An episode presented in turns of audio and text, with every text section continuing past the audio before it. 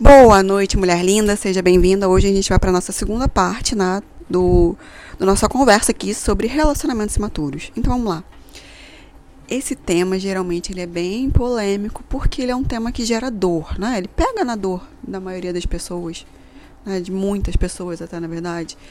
E como eu falei no, no episódio anterior, é muito comum que seja normalizado relacionamentos imaturos e tóxicos. Então a gente tem essa ideia de fato, de às vezes uma vida inteira, de que a forma de se relacionar é aquela forma mais doentia, quando na verdade isso não é o saudável e não é essa plenitude amorosa que todo mundo quer, né?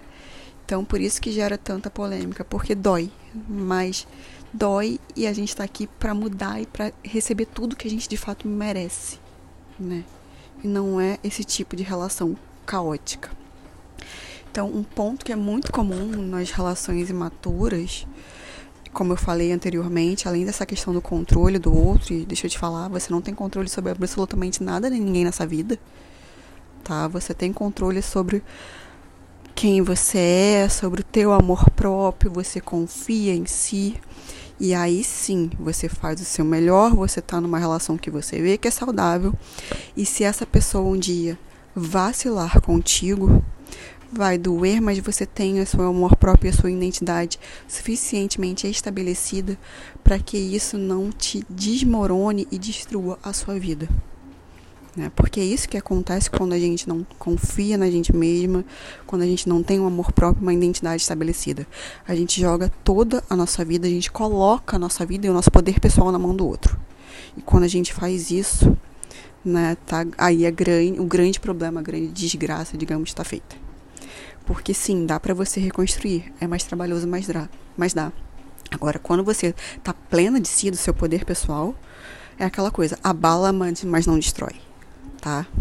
Então esse é um primeiro ponto que a gente vai falar aqui sobre a questão da imaturidade dentro das relações amorosas. Né, e o controle que não existe. Porque existe essa dinâmica, eu vejo muito em rede social, principalmente Instagram, que eu tô ali direto, né, muitos posts que falam justamente sobre o que? Que a relação tem que ser, você não, quando você está numa relação com alguém, você não tem que ter mais amizades ou você não tem que ficar conversando com ninguém, né? Porque você já tem ali o parceiro ou a parceira, então um ou outro, né? Você basta para a pessoa e a pessoa para você. Você tem que ter total, total acesso, né, à vida da pessoa, ao celular e tudo mais. Gente, isso é uma grande ilusão, né? Ainda que se vocês cheguem num acordo e exista isso no primeiro ponto. Que eu já vi muita gente falar que se tá namorando ou tá casado não tem que ter privacidade. Digamos que você chegue no acordo disso. Se a pessoa quiser fazer alguma coisa, se ela quiser distrair, ela vai distrair. As pessoas apagam mensagens, elas dão um jeito de não falar às vezes pelo celular, fala por um e-mail de trabalho que né, muitas vezes pode não estar tá ali neste celular que você tem acesso. Quem quer faz. Né? A grande questão é quem quer fazer alguma coisa, quem quer trair vai fazer. Então, né, por isso que a gente pauta a relação primeiro na gente mesma, na nossa estrutura emocional, e com alguém que a gente veja que está no igual, que tem uma maturidade e um comprometimento igual. Tá? Mas ainda assim você nunca terá 100% de controle, ainda que você ache que fazendo isso você tem. Então isso já causa ali um grande desgaste, tá? Isso causa um desgaste, porque tem sempre uma, um pressuposto de, né, eu tenho que ficar olhando, eu tô controlando, eu tô vendo. Né? Isso gera um desgaste, isso gera uma angústia. O momento em que a pessoa tem, que a mulher tem, para investir em si mesma, a sua energia ela está focada sempre no outro. Ela nunca está para você. O que você pode criar, construir para você crescer, evoluir, você está ali sempre para o outro. Né? Então isso já é um ponto muito sério. O outro ponto sério é achar que uma relação você tem que estar tá grudado o tempo todo. O que também não é real. A gente vê isso o quê? Em relacionamentos adolescentes. Só que para adolescentes faz sentido, porque né, não tem justamente a maturidade emocional, estão aprendendo como é que funcionam as dinâmicas dos relacionamentos. Agora, quando você vai falar de adultos se relacionando, a gente presumiria o quê? São adultos maduros, né?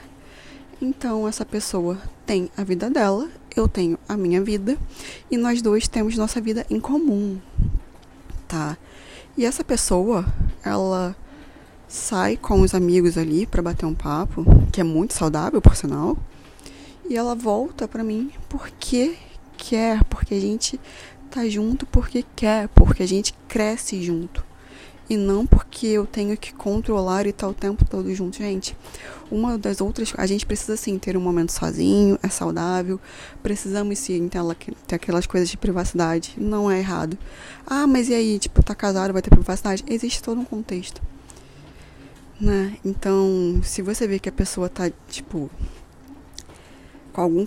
Não, porque tem vários comportamentos estranhos. Então, se você vê que essa pessoa né, tá mudando uma rotina, tá mudando todos os outros comportamentos da, dos quais você já tá acostumada, sim, aí você pode desconfiar de alguma coisa, é claro.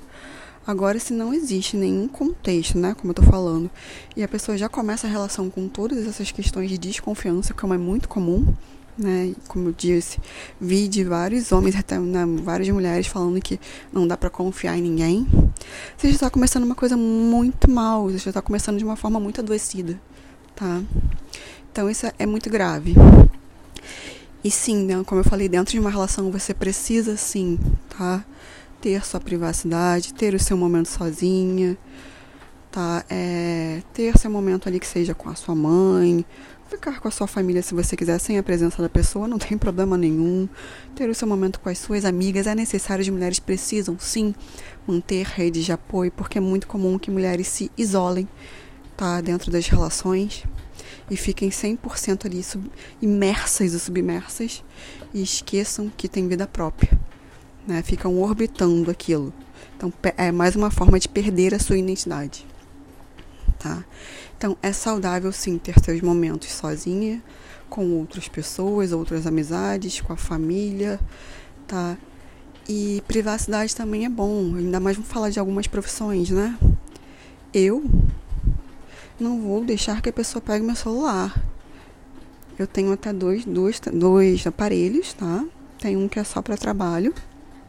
Tem o meu pessoal, mas o que, que acontece? Em ambos os aparelhos, né? Tipo, você vai acessar, por exemplo, meu Instagram, e que aí tem mensagem de vocês e que tem coisas pessoais. Então, não, não vai pegar meu celular. Né? Quem acessa o meu Instagram sou eu. Não, não vai ser o meu parceiro que vai acessar, tipo, que vai pegar, que vai ver qualquer coisa que esteja ali. Não. Né? Então, tem profissões que a gente tem que, sim, sim mais cuidado, mais privacidade.